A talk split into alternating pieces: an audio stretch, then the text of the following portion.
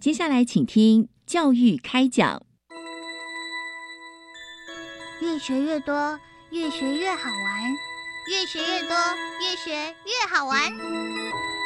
如果教育是春雨，我希望能滋养每一颗种子；如果教育是阳光，我希望能活络伸展每一株幼苗。聆听学子心声，分享教学心得，关怀环境变迁。扩大教育资源的平台，欢迎收听李大华主持的《教育开讲》，教育从倾听开始，一定划得来。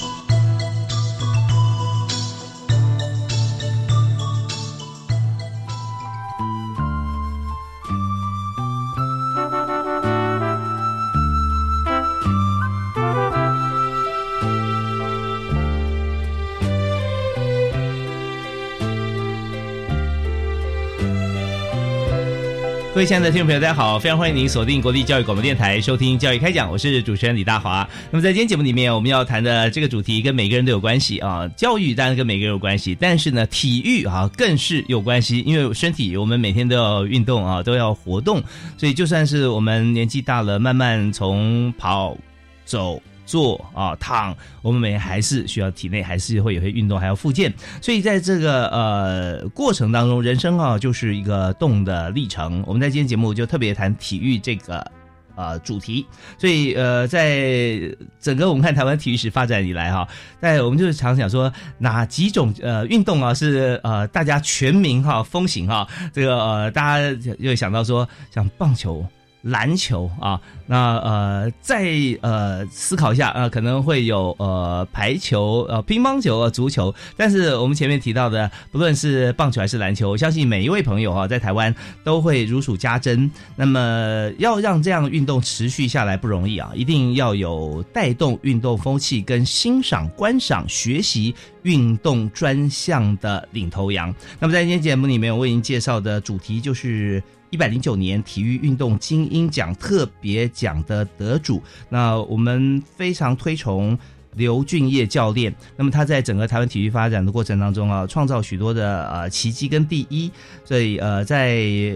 UBA 啊，也就是全国大学联赛啊，在民国七十六年啊，七十六学年开始开办。那么在刘俊业教练呢，他在辅大一直是这个 UBA 传统强权在辅大了哈。那么从第一届的 UBA 就担任辅大教练啊。那刘教练他一路刘老师哈，一路带着辅大呃屡创佳绩，可以说是。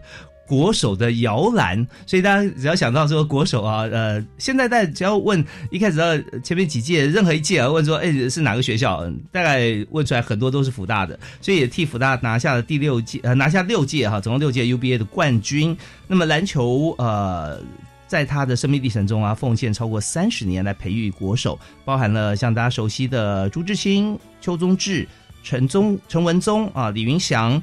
杨哲仪、杨敬敏、陈顺祥、王建伟、周志华、黄振啊，那这些大家都非常熟悉。呃，听到名字就想到他的动作，所以关心球的朋友啊就会想到说他的表情啊、动作。所以呢，呃，还有这个转战哈 CBA 的林伟汉哈，林伟汉也是在这个大家非常熟悉的球员名单当中了。就不仅如此，在 SBL 跟 UBA 担任教练的。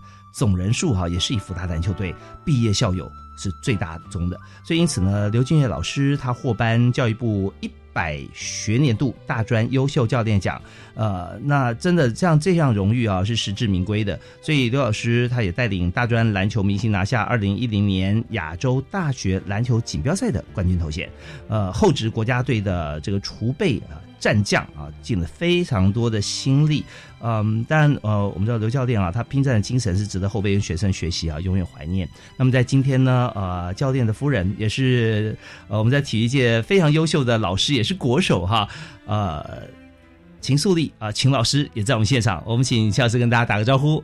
主持人您好，各位观众朋友大家好，哦是听众，对啊，其实呃大家听到情愫就想到，我就想到打球的时候的英姿哈。那今天还有另外一位特别来宾啊，真的非常特别啊，一起在我们节目线上，就是刘教练的小儿子哈，二儿子刘洋。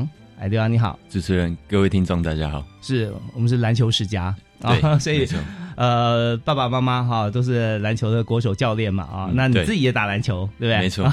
对，那现在呢，为大家介绍一下，刘洋呢，他是在复大的体育系硕士班啊，专攻。运动生理学，所以在这个呃，我们现在国训中心这边啊，有很多像是呃科技的一些呃器材，还有这个精算饮食啊这一部分哈、其实都是很重要的。那另外呢，刘洋还在国体大哈，国立体育大学的这个体育所啊教育组在攻读体育教育。对，没错。OK，那所以稍后我有很多问题要请教他哦。那体育教育跟体育教练差别在哪里？因为我们知道说哥哥是当教练了，对对？对 对，好，那我们在节目一开始呢，我们就想先请教秦老师哈。对啊，您自己本身也是在这个学校教课教了很多年啊，也是国手。其实这个呃自己有经验在教学哈，而且视野不同嘛，都参加国际赛嘛啊，那种感觉呃一定不一样。而且学生哈上课只要这个看你的动作，听你的这个讲述啊，大家眼睛都亮了。所以在三十三年的执教生涯当中了哈，所以在呃篮坛你贡献非常多。那么当然我们也想了解一下，就是说你跟刘俊岳教练哈一路这样走过来啊，培育了台湾无数的这个国手，跟为篮球打下很多的基业。所以呃，在这边是不是秦老师可以分享一些呃对刘老师刘教授的感言？嗯，我我想很多人他在就是称呼刘老师或刘教练的时候，大家都会问刘老师说：“哎，你你喜欢人家怎么称呼你？”嗯那事实上呢，呃，对于刘老师来说，我我真的会觉得他就是一个像老师的教练。嗯哦，那他常常就讲说，哎，老师，老师具备，老师和教练需要具备什么样的特质？是其实我们两个都常说，只有两个字，就是热忱。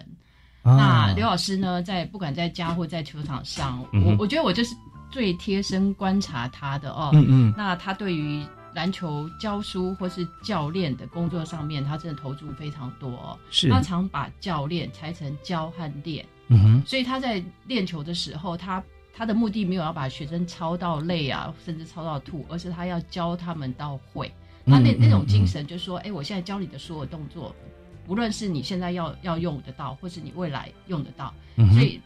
刚刚那个主持人有提到很多国手，是那他们的一致的认为就是说，当初在大学受到刘老师指导，到现在都有用。嗯，这因为这这已经不只是说一个专样呃专就专业的一个指导，而是它是变成一个生活甚至生命的习惯。是，对，其实我最近也是，我我也跟秦老师来分享哈，呃，我最近有很多的机会接触到像您刚刚提到这几件，不是体育啊，是互相触类旁通的。第一个是老师跟教练的不同，因为我们在职场上讲说啊，这个你当老板哈。主管哈，那你一定要戴三顶帽子啊！第一顶帽子是这个主管的帽子，就规定你啊几点上班几点下班，然后 什么什么在哪里做啊，这些行政规定。好，规定好之后，你就马上换顶帽子，叫老师的帽子啊。一开始可能是抓着你的手来写字啊，还有给你规范，然后循循呃教诲啊，呃谆谆教诲，循循善诱，然后教好了。再换顶帽子，叫教练的帽子啊。那教练帽子就是有时候教练不见得说呃体能或者各方面的一些条件会比选手好，可是他绝对可以把这位选手指导从第十名变成第一名。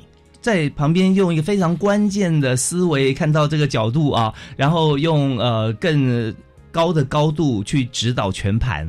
对，那这尤其然后个人项就算了哈，那团体我觉得真的很困难呢。怎么样去调度？你要知道了解每一位选手他的 个性跟他的极限啊能耐。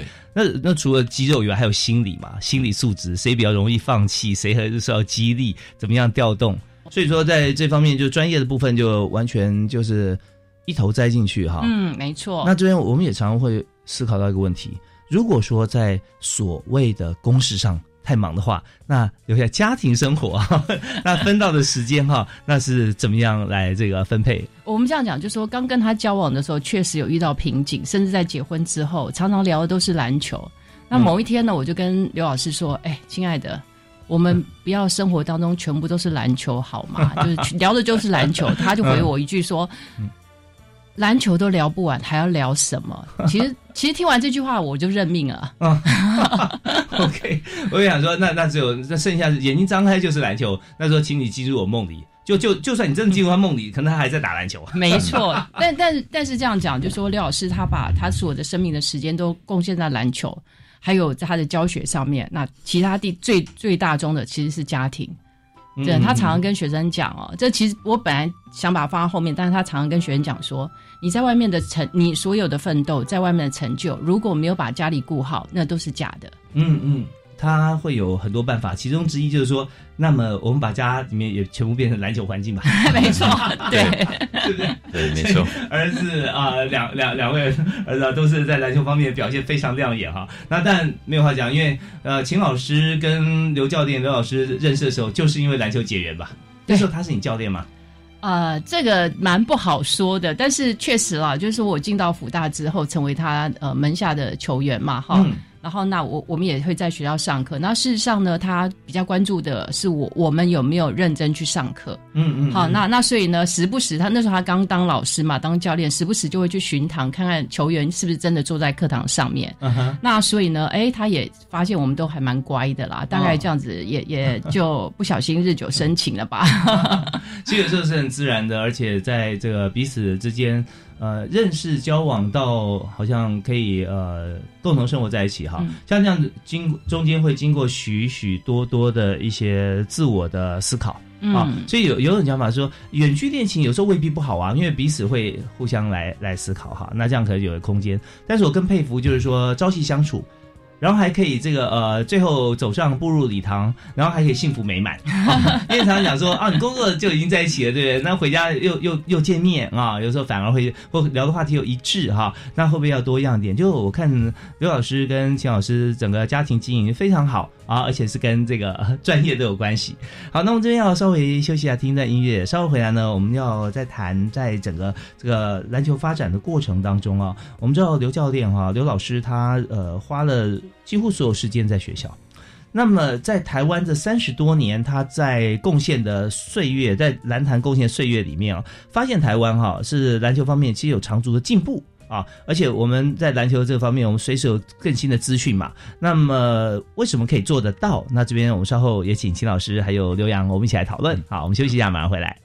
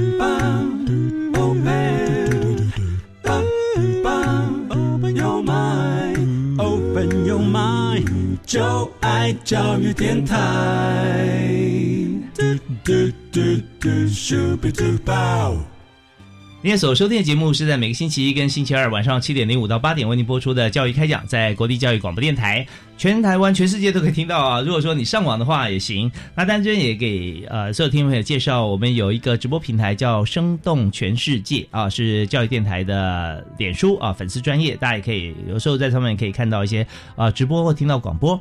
好，那我们在今天节目里面教育开讲为大家介绍是啊热血沸腾的体育主题，在教育部体育署啊呃特别。呃，帮我们来这个推荐哈，来制作好像呃这一系列的节目。那在今天呢，我们特别要来和听众分享的是刘俊业教练啊，长期以来在辅仁大学体育系来贡献，那同时也培育无数的篮球国手。那么在今天呃，我们要请。刘教练的夫人哈秦素丽呃秦老师在丹江大学体育系啊担任教职也超过三十年的时间啊，那还有这个刘洋啊是刘教练的小儿子哈二儿子，那现在也是在这个体育跟教育界啊综合，我觉得你们实在是太棒了啊，然后全家呢父母父母亲就是不但是言教更是身教啊，所以刚刚提到的在刘洋现在目前是在福大跟国体大啊都在修硕士的学位，那嗯我们刚刚有提到说在整个。时间上，呃，教练把时间花在哪里，真的成就的在哪里。然后，既然是这样的话，全家也一致哈，啊，而且我觉得基因很重要。对，对我觉得你基因遗传啊实在太好了，这个头脑聪明清晰，呃，然后这个四肢体能哈方面又适合篮球运动，嗯。啊，所以在一路走来哈，其实刘洋你应该一辈子都在篮球世界里面吧？哦，不是，因为我在打篮球之前，我原本是网球选手，哦，对那是是是，后面因为受伤的原因，所以转到篮球这边来。哦，那你从几岁开始打篮球？我从大学才开始打篮球，哦，大学的时候开始。好啊，那所以在这个过程里面，你就不止一项体育的这样子的一个呃，就专业方面的参与嘛啊。没错，那你自己平谈谈看，在篮球，因为从大学才开始打篮球，所以跟一般的同学不一样，而且你也是打校队啊。对对，那所以在过程中，其实平常你也打网球的时候，你也你也会打篮球嘛，有体育课啊。有都有还是你觉得说篮球已经有太厉害的，在我们家里面了？啊，对 所，以因为哥哥哥哥姐姐，嗯然后妈妈的运动表现都都很好，对。那自己那会觉得是压力还是助力啊？我觉得是压力也是助力，因为是想要像他们打的一样好。你你回答标准答案啊！如果因为没有压力的学习啊，呃是没有办法成长的，没错啊？对 而且克服压力是一种快乐嘛。对，啊所以在你的印象当中，你觉得呃体育方面，篮球、网球啊，让你印象最深刻的事情是什么？最深刻的事情，我觉得是爸爸在对每一个，就是他是是非常公私分明的。嗯就像如果我们在球场的话，他虽然对我比较严格，但是我觉得他是，诶、不会因为是自己的儿子而特别照顾。有没有什么血泪史可以跟大家分享？因为我是大学才开始打篮球，那因为我的经验不是很好，嗯，所以爸爸在这部分也是下足苦心，对，在球场上也是对我非常严厉。太好了，我们也希望能够受到指导。嗯所以那个时候，那时候你觉得呃是哪一件事情？其实举个例子，呃，什么样情况底下他觉得说，哎，好像这边不太对哦，然后他指导你很严厉，然后用什么样方式指导你？他他指导的方式，因为我我常常说，我觉得爸爸是世界上讲话最酸的教练，对，因为他在对我的讲话方式，他是完全不会留不会保留，对，不会任何保留手软。对，对，OK，所以我常常会听到就是各种讲到你心坎里，就是你你会讲你会伤心的那种，哦，对是是是，那因为没有人比他更了解你嘛。嗯，对，对不对？？就算其他教练要用同样的心情来指导你，他可能也讲不到那个点上啊。对啊，好，那但是你碰到什么样瓶颈，撞墙还是怎么样？在我一开始打篮球的时候，其实我跟爸爸是不不对平的，因为他哦对我真的太严厉，所以这时候就是可能靠哥哥或是其他老师来，是他帮忙就是调整要你做什么？就是就是在他讲话比较严厉，对啊对，他看到你，对啊，他会他会用严厉的方式来对待你啊。通常是你在做什么的时候？哦，例如例如的话，我在之前的友谊赛里面，只要有一颗上篮可能放枪，嗯他就说下次你再放枪，你就不要再打篮球了，像这种话，对，嗯 OK，好，那但是反过来想啊，如果今天是教练跟你这样讲这种话的话，也许你就是就是心里 OS 一下就就过了。对。可是因为为他又是爸爸的身份，对对不对？你这么了解我，你也知道我不是故意的，对对对没错中间有很多内心戏嘛。对呃，这个可以插话一下，因为好当初他要呃从网球要转篮球的时候，嗯事实上爸爸是反对的。哦那他们之间的纠葛也大概有一年的时间，我都必须要站在中间去做调和。嗯，那爸爸就会认为说，他的条件是非常好的网球选手要的条件，嗯所以他一旦到篮球的话，他可能就是一个条件普通的球员。那所以说，爸爸在评量他自己的儿子的时候，其实就就像他手下的球员一样，谁应该放在什么位置上，或谁应该用什么样的方式对待，嗯爸爸是嗯很清楚的。OK OK，对，那当然，儿子他想的，他一旦受到阻挠的时候，他就要想尽办法去克服这个困难，要说服爸爸了。我会比较好说服，但要说服爸爸的话有点难。哪一个说服的事情是印象深刻可以跟大家分享的吗？嗯，他那时候不想打网球的时候，事实上他他有受伤，但是他的个性会比较不讲话。嗯其实这这一点就完全像爸爸。当呃刘老师在呃球场上遇到困难，或者他在任何方面遇到困难的时候，他不想把那个负担加在我们身上，所以他都选择不讲。嗯。所以我必须要透过观察去了解说他到底发生什么事。，OK，所以这边也可以给所有听众朋友来做分享啊，就是也许在家我们家里面碰到的事情，并不是篮球这件事情，嗯。但是呢，常常是两代之间，父子、父女、母子、母女之间哈，因为哪一些事情哈，可能学习上了啊，或者说其他事情，就是觉得为什么你不讲话？对，然后他就就没有反应，没有啊啊，你讲啊，你说啊，没错 没错，对，那呃真理越辩越明的那种感觉，但在此此时此刻完全不适用啊。是所以那时候大家可能就呃要把心思不是放在这个话题上，而是把心思放在彼此这些这个人上啊。嗯他现在最需要什么啊、最需要可能不是讲话，呃，最需要也许就是我离开，呃，他可能是觉得更更好一点，他可能会感激我啊。那再讲下去，可能彼此更火爆。但但是爸爸就呃，刘老师就很会用那种迂回的战术哦，哦就说他可能表面上骂他，但他知道我会去安抚他，所以可能会说，哎、再给他多一点零用钱之类的哈，然后对，就先收买他一下等等。那但是爸爸在对刘洋的规划上面，其实就就跟很他很多学学生一样，他就说他是一个可以打的球员，或许礼拜呃一年级、二年级没办法打，但三年级的话一定可以。所以当时三对三篮球开始的时候，在在台湾开始受到重视的时候，他就有属副助理教练，就是杨哲仪老师哦，就说这个孩子要栽培他的话，要从这边开始。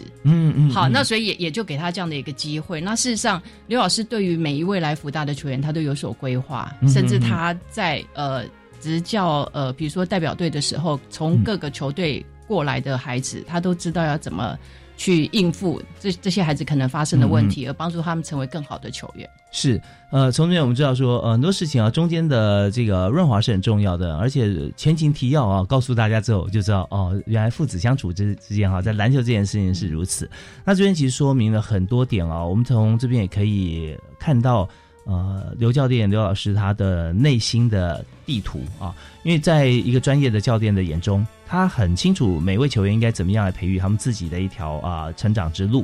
但是他又对这个这位球员，他不太需要了解每一位球员他的家世背景啦，他其他呃过去、现在、未来，他只要说现在就好了，过去未来不重要。但是对于自己儿子来讲，那是完全不同的。你要完全了解你的过去，然后他有帮你规划好已经很好的未来，都在他的脑海当中。但这些对他来说可能是不需要也不容讨论啊嗯。可是你要跟他讨论这件事情，他就我已经想好了。对，没错，对，那同样我们看到很多亲子相处的过程里面，或公司啊主管跟属下，也许我们也是碰到同样的情形。如果只是要活在当下很简单啦，但是要把自己的家人哈，呃，从过去的一些了解到未来的铺陈，要要真的要彼此非常融洽的进行的话，也多沟通是很重要的。那还有一个办法就是中间有一位秦老师，像这样的角色，那很重要。好，我们休息一下哈。那时间关系，我们要听段音乐啊，进公益插播广告。稍后回来，我们继续来访问今天特别来宾，也就是在一百零九年今年体育运动精英奖特别奖得主啊，刘俊业教练啊、请刘老师的夫人哈、秦素丽秦老师以及刘洋啊他的二儿子，我们一起来再再来讨论啊，我们在体育方面台湾目前的进行，以及我们来谈刘教练他怎么样来带领团队。我们休息一下，马上回来。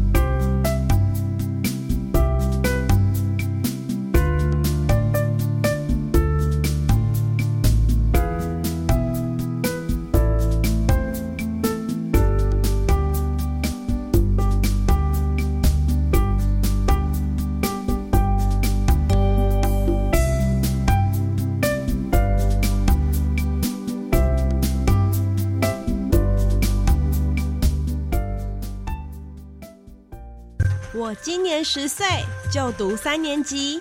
我是高三生，今年十八岁。我是陆林洲，今年六十一岁。我们都在听教育广播电台。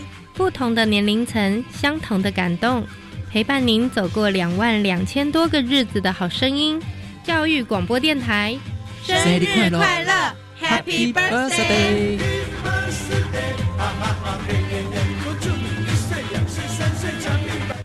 现行大学招生采多元入学，不是单用成绩决定。先来介绍三种方式：第一，繁星推荐，是为平衡城乡教育资源，体现教育机会均等；第二，个人申请，这是鼓励适性学习与多元表现，透过书面审查及真试入学；第三是考试入学，以学科知识单就成绩及志愿来决定。学生可依照自己的兴趣、专长及适性发展，选择适当的升学管道。以上广告由教育部提供。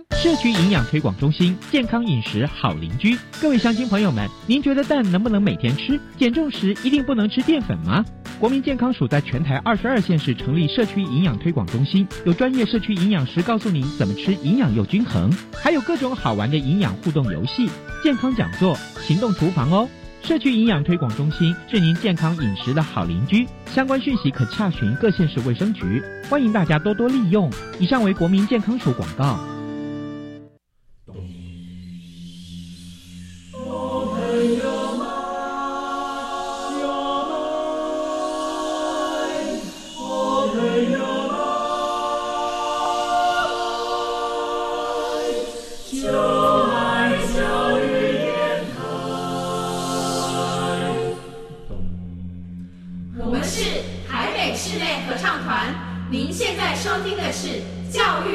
电台。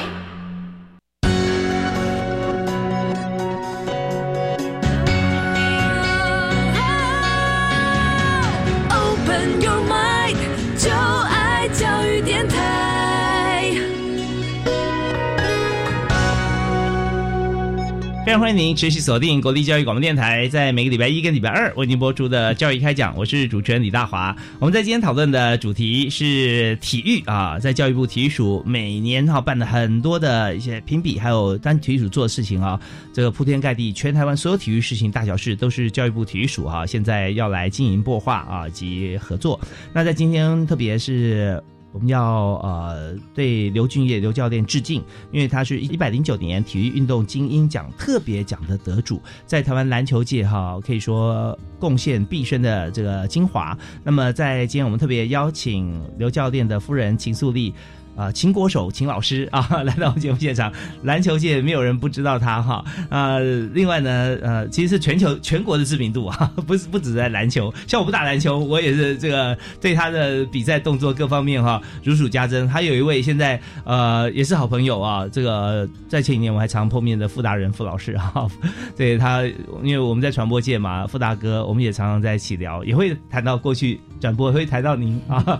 好，那今天是谢谢啊，秦老师以外呢，刘洋是刘教练的二儿子啊，现在也在攻读啊、体育方面啊，包含了运动的主题啊，运动教育以及运动生理学。那么这个阶段啊，这个部分哈、我们想请教两位哈，因为我们知道说刘教练他对于呃。就球员来讲哈，就跟自己小孩一样了，有时候对不对啊？跟自己学生嘛那么亲。那么在这这个训练的过程当中啊，那么呃，我想说培育这么多的选手学生，所以有没有一些特别的事情哈？也呃，青老师也记得哈，可以跟大家一起来分享。嗯，我我想他在呃带领这些小孩子哦，呃，因为他们比较小，在我们眼中都是小孩子。那过去刘老师还年轻的时候，我想朱自清他们刚进来的时候都很像兄弟一样哦。嗯刘老师就用大哥哥的心态带他们。那等到现在可能刘洋啊，或是甚至刘静进来的时候，对，就是像爸爸的角色。那他怎么带他们呢？我我我觉得他就是把练球和功课都那个所有的球员都一起要关注这些事情，然后练球。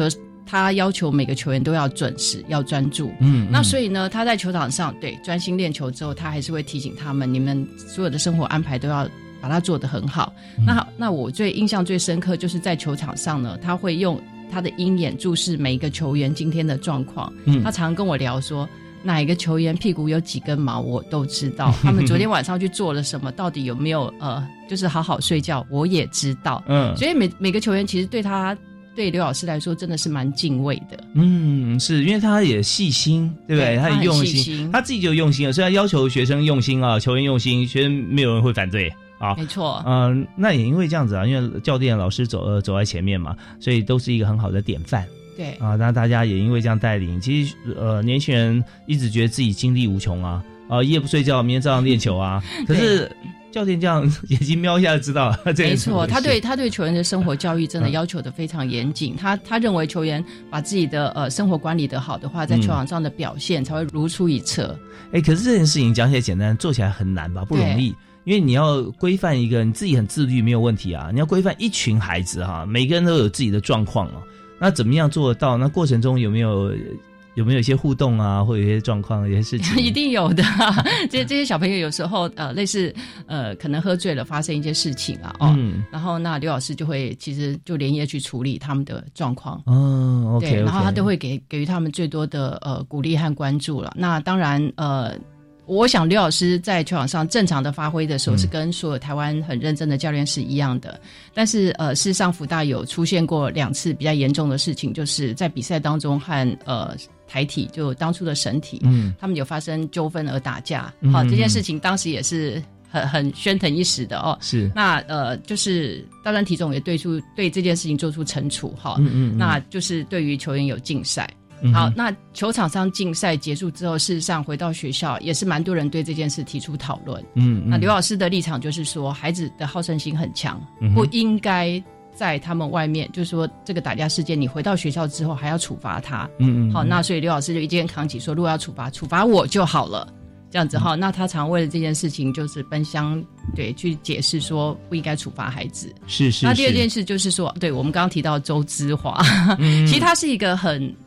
呃，他他私底下其实是一个很顺服、很乖的孩子，上课也很认真，但是上了球场就会红，眼睛就会红。那但是他也发生了一件呃比较不 OK 的事情，就是他在夜店跟人家发生纠纷之后就就有打架。嗯哼那呃，他隔天到学校去碰到老师，真的是错死了。但是其实刘老师只问了他一句说：“有没有怎么样？”啊，那没有怎么样，赶快去上课。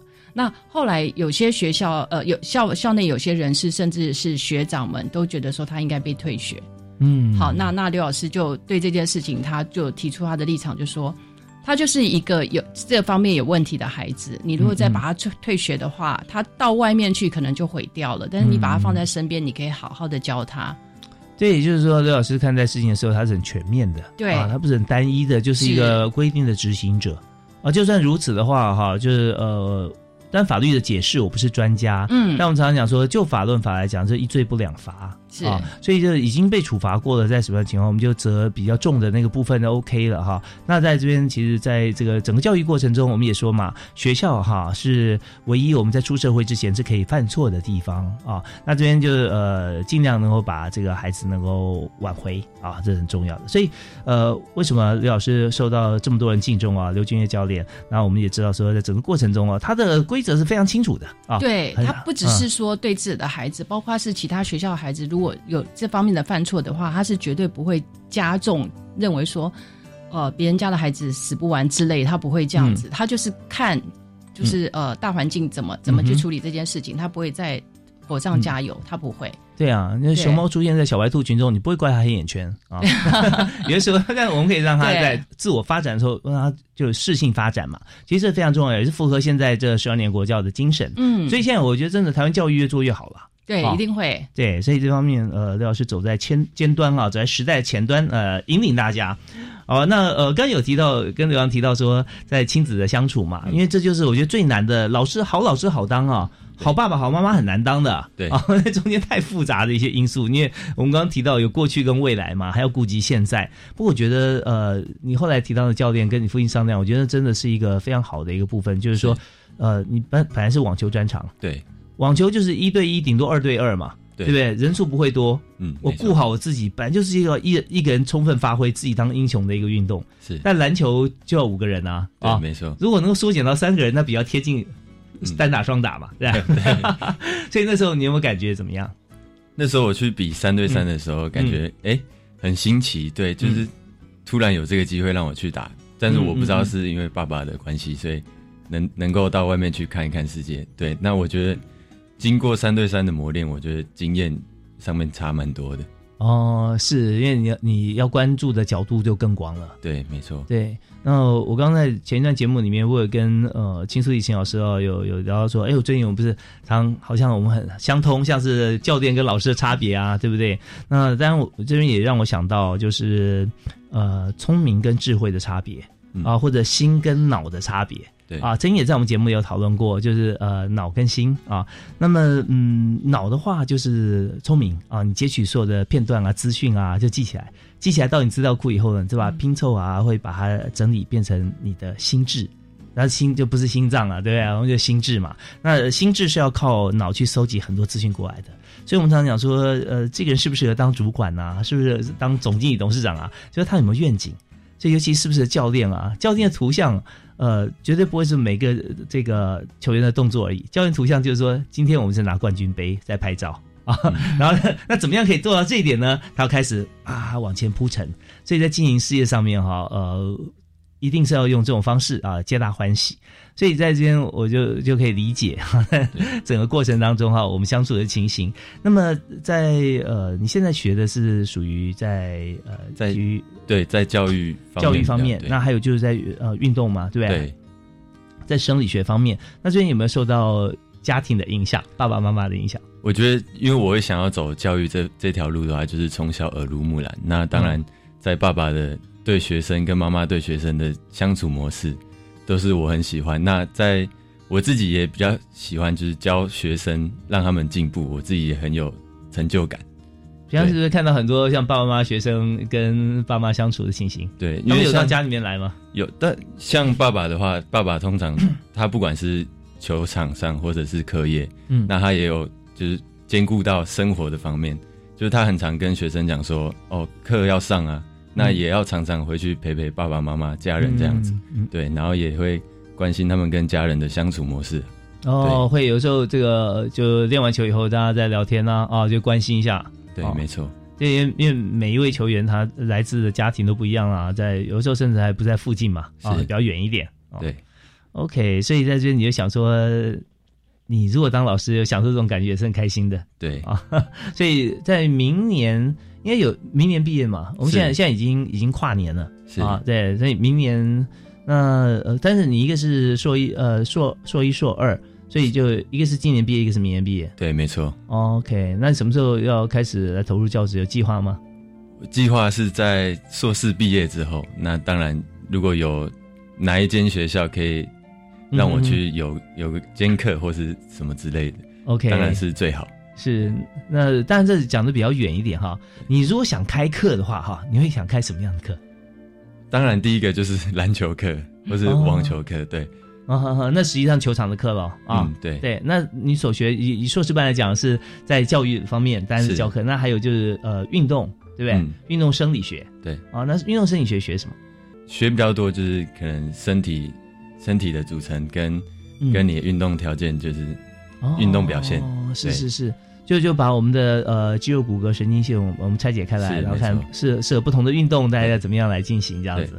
哦，那如果说从这边再走入像呃教学甚至教练这方面，那就跟以前教练教我们的知识范围就不一样了。对，因为像像爸爸已经有点不一样，因为他的专长是生物力学，运动生物力学。嗯嗯。那他在这部分的专业就是能够带到球场上，比如说这个球员的投篮动作不好，那他要怎么去做调整，可以让他的投篮动作更进步。然后命中率提高这部分，对。好，那我们因为在节目时间有限，但我也希望对每一位听众都有帮助。那今天难得请到两位啊国手啊来到节目节目现场，是不是可以跟大家讲个最简单的哈，分解一下这个？如果说我们罚球线投篮啊，怎么样可以投得准？有有没有一些规则或者一些方法是或最基本的？然后手的角度啦、手腕啊、曲腕啊，还是还是要不要跳啊？什么时候跳啊？对，这个跟呃就是体能有关系哈。然后在动作上面的话呢，我们就常跟刘老师研究的时候就说，哦，那要从脚开始发力。哦从包括你的脚尖、脚踝啦、膝盖啦、髋关节等等，还有你的呃角度等都要注意。嗯然后最后你的手呢，就是呃很多人都认为是摆在中间，其实是你你的手肘是九十度，但是是稍微偏你的惯用手内侧。啊好，然后到最后呃出手之后，手是要伸直的，你的 follow follow through 就是你的手指头也要指向篮筐。那整个动作都是要顺畅的。哦一气呵成对，没错。那当然，我们是这是透过空空中那个就是讲解。那如果说有私人教练的话，把这个动作要领记下嗯来，然后再指导他的球员的话，我我想球员会比较早点了解这些动作是是是，细节。因为动作会呃产生肌肉的记忆嘛，哈。对如果说从从一开始就正确的姿势跟观念的话，那就得心应手了。没错，那当然就是初级教练的话，他会把这些动作要领都传授给你。那比较进阶的教练呢，就会看到你哪些需要微调的时候，一微调，你的命中率就提高，那那就是对你很棒的教练。对，这算简单讲起来是从脚尖到指尖的一个连续运动，对啊但是中间你就知道说有多少个关节哈，而且脚有不同的指头，手也不同的手指头，对所以最后呃指向篮筐的应该是最后离开你的手就是中指了，是吧？是啊，这边你的鱼式动作要完整。对，所以整个动作要完整哦。那当然还一开始我有注意到那个秦老师有讲到说是牵涉到体能，你要不要跳？有些人不需要跳就可以，对，有些人必须要跳起来，他力度才够。对啊，那所以今天就是让大家知道，今天国手级啊教练级的来宾在我们节目现场哈、来给大家一些这个打球方面的指导。我们休息一下，听完音乐回来，我们继续来讨论今天体育的主题啊，谈刘教练，也谈秦老师啊。我们休息一下，回来，当然还有未来的刘老师啊。好，休息一下再回来。Open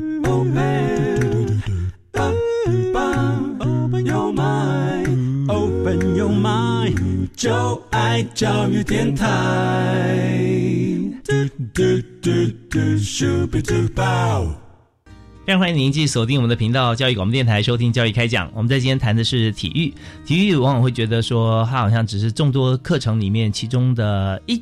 一门课哈，就连续两节，而且呢还可以常常被借课啊，呃，但现在这种情形但越来越少。但是在我以现在毕业多年回想起来，我觉得体育课呢应该是起码增加三倍哈，那最好每天有两节体育课，我觉得那才是对人生最重要的课程，因为中间有许多的这个体能训练跟人生的哲理都在体育里面啊。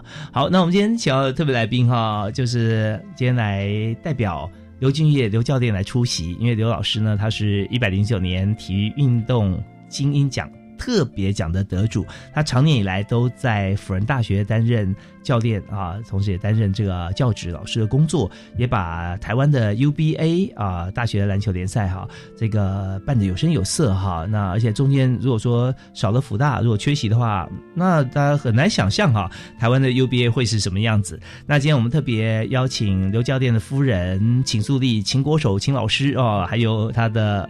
二儿子哈刘洋啊，未来的刘老师在我们节目现场，所以刚刚秦老师有提到啊，就是在整个这个篮球发展的过程当中，那还有我们讲到说这个篮球动作哈，这个都是教练哈要指导，基本上人家说点拨一下你就很成功，就是在这边啊有点小动作，那这个小动作可能是每个人都有的小智慧，但是就各行各业啊，但是极少愿意分享。那我们今天就想，刚刚我们有提到说刘教练啊。我觉得，嗯，大家记得他有好多好多的好处，但是秦老师的眼中一定有特别的观点，来谈谈刘教练对台湾体坛贡献。呃，刘刘老师他除了在福大，就是他嗯，算是一个硬汉哦。他不管人家，他他觉得对的事情，他就义无反顾的，就是要往前冲。那他把福大的球员照顾得很好。那提到他对环境的贡献，还包含他在带领那个国家代表队的时候，或是大专明星队的时候，他真的都不藏私。有任何一位他觉得是璞玉的，他一定会好好的用心琢磨他。所以事实上，比如说呃，屏东高中的李志成老师啦，或者说呃醒醒吾科技大学那个。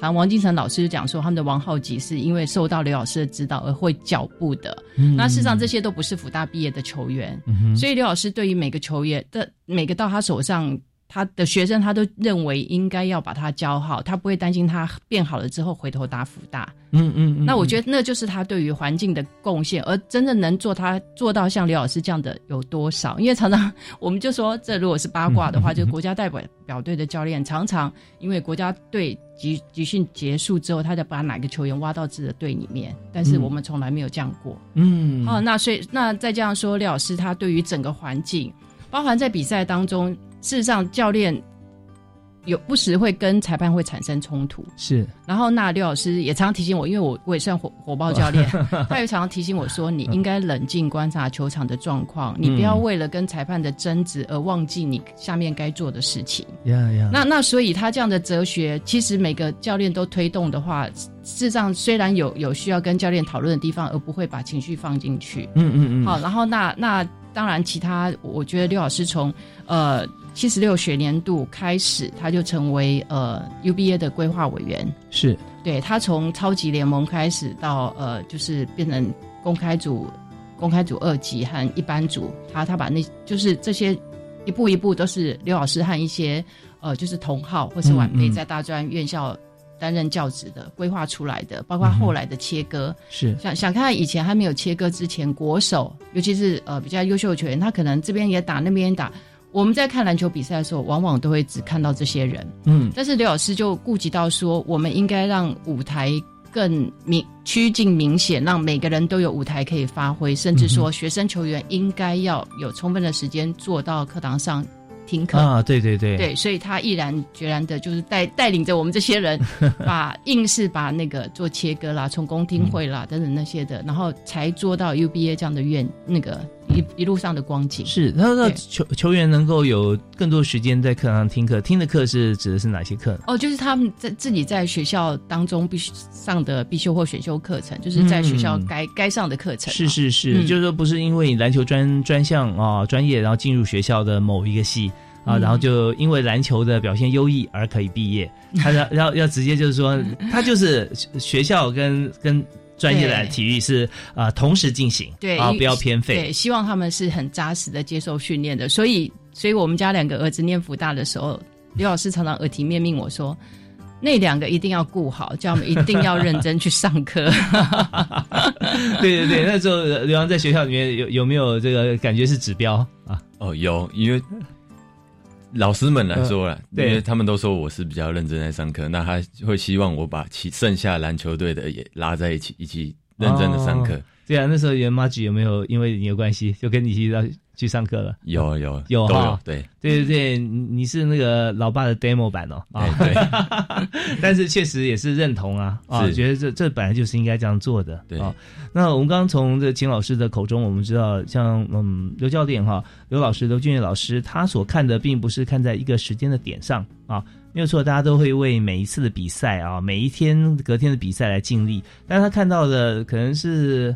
呃，十年、五十年、一百年，甚至五五百年这样来看，呃，如果说因为他的点播，哪些球员他可以把这样的运动或这些技巧发展更更好和推广的更多的话，那台湾的运动环境跟篮球表现已经更加优异。对对，所以他看的是一个很大的区块，甚至不是这一世人，他可以看到更广嘛啊。而且刘老师他一一直认为篮球是常人的天下。嗯，好，然后呢？所以说，这个团队的运作，如果有更多的常人的话，就比较能帮助球队的战绩是好的。嗯，更何况说，呃，有常人的话，我们对于国际性的赛事，把常人培养好的话，面对国际性赛事，我们才不用花那么多钱去规划球员等等。虽然这是一个趋势啊，就说当我们没有的时候，就必须要花钱规划球员。那如果我们现有的常人可以训练好的话，那刘老师就是一直在走这条路。所以事实上。过去的辅大常常都是有常人进来，尽管他在 HBO 的时候还不是明星球员，但一旦他到辅大的话，刘老师都会给他有很多的发展空间。是，那所以呃，我我真的认为很多常人他们愿意来选择辅大就读，都是针对刘老师。所以刘老师在呃常人的动作的钻研之下，真的是翘楚。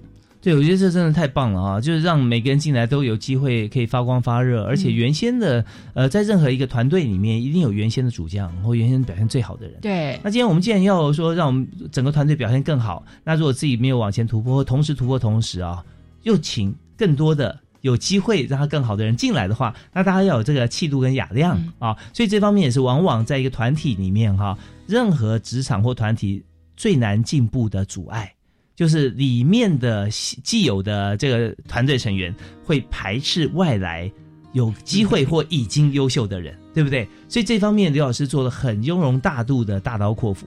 啊，没有错，而且他在甚至在规划篮球队的成长之外呢，他还是有顾及整个辅大的其他那个呃运动项目的发展。嗯嗯，他是完他他不会单单只想说我把篮球队顾好就好了，他看的是格局是很大的。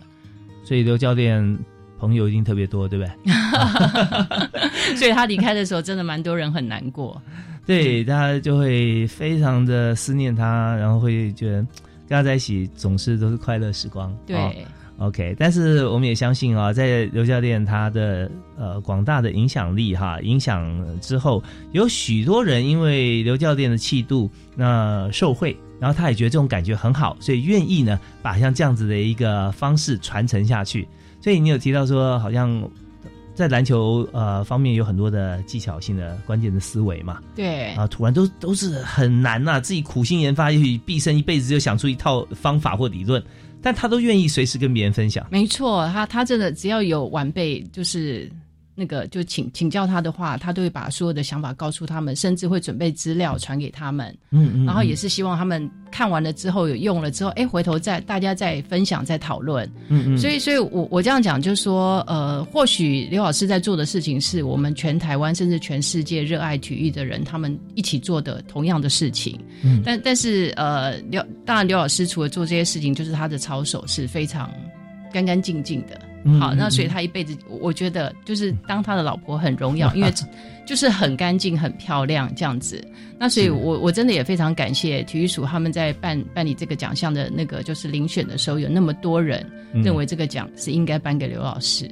所以，所以我真的很感谢他们，是真的太好了，也感谢您愿意这个呃来到我们节目里面跟大家分享哈。这个刘老师在公开场合以外啊，在家里面的呃相处跟这个他的思维。那我们节目是在最后短短的大概两分钟时间，是不是也呃两位为我们做个结论好不好？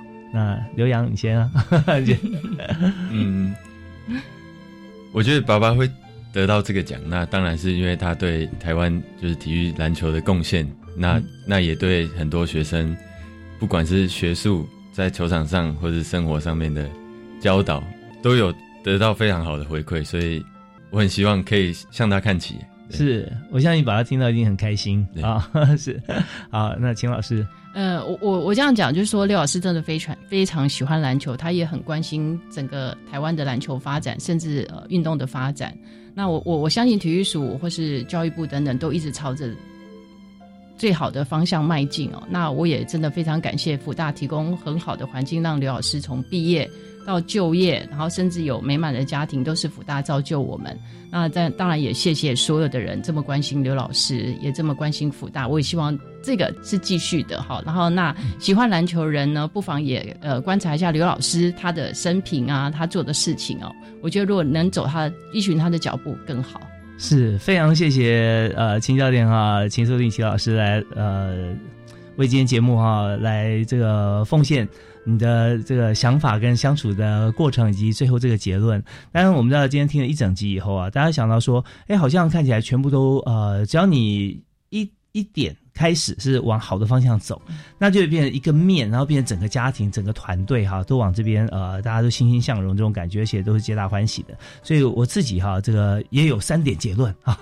第 一个，我觉得说做任何事情，我们要向刘教练哈、刘老师来看齐，就是要专业热情，就对于你的事、你的专业要非常热情，或者用热情的心去。从事你的专业，对啊，你做任何早上一一一觉醒来啊，你要去做你专业事情，你要充满了开心啊，去跟。然后第二个是无私分享啊，无私分享就是你有任何的在这个领域里面你有想法，那都愿意跟大家讨论，因为这个分享可以让大家受惠，也可以有也许其他人跟你想的想法一致啊，彼此有不同的方向，大家可以结合在一起，可以做得更好，因为这是专业嘛哈。那第三个呢，就是以身作则啊，以身作则对于同才，对于学生。对于家庭啊，那这一方面都会让所有的人开心愉快。那我们今天也很感谢这个小时的时间啊，教育部体育署啊、有帮我们规划，所以我们来访问了刘俊业刘教练一百零九年体育。运动精英特别奖的得主哈，呃呃，秦素丽秦老师还有刘洋啊两位家人来分享，好，谢谢两位参加我们节目，谢谢谢谢谢大家呀感谢大家收听，我们下次再会，拜拜。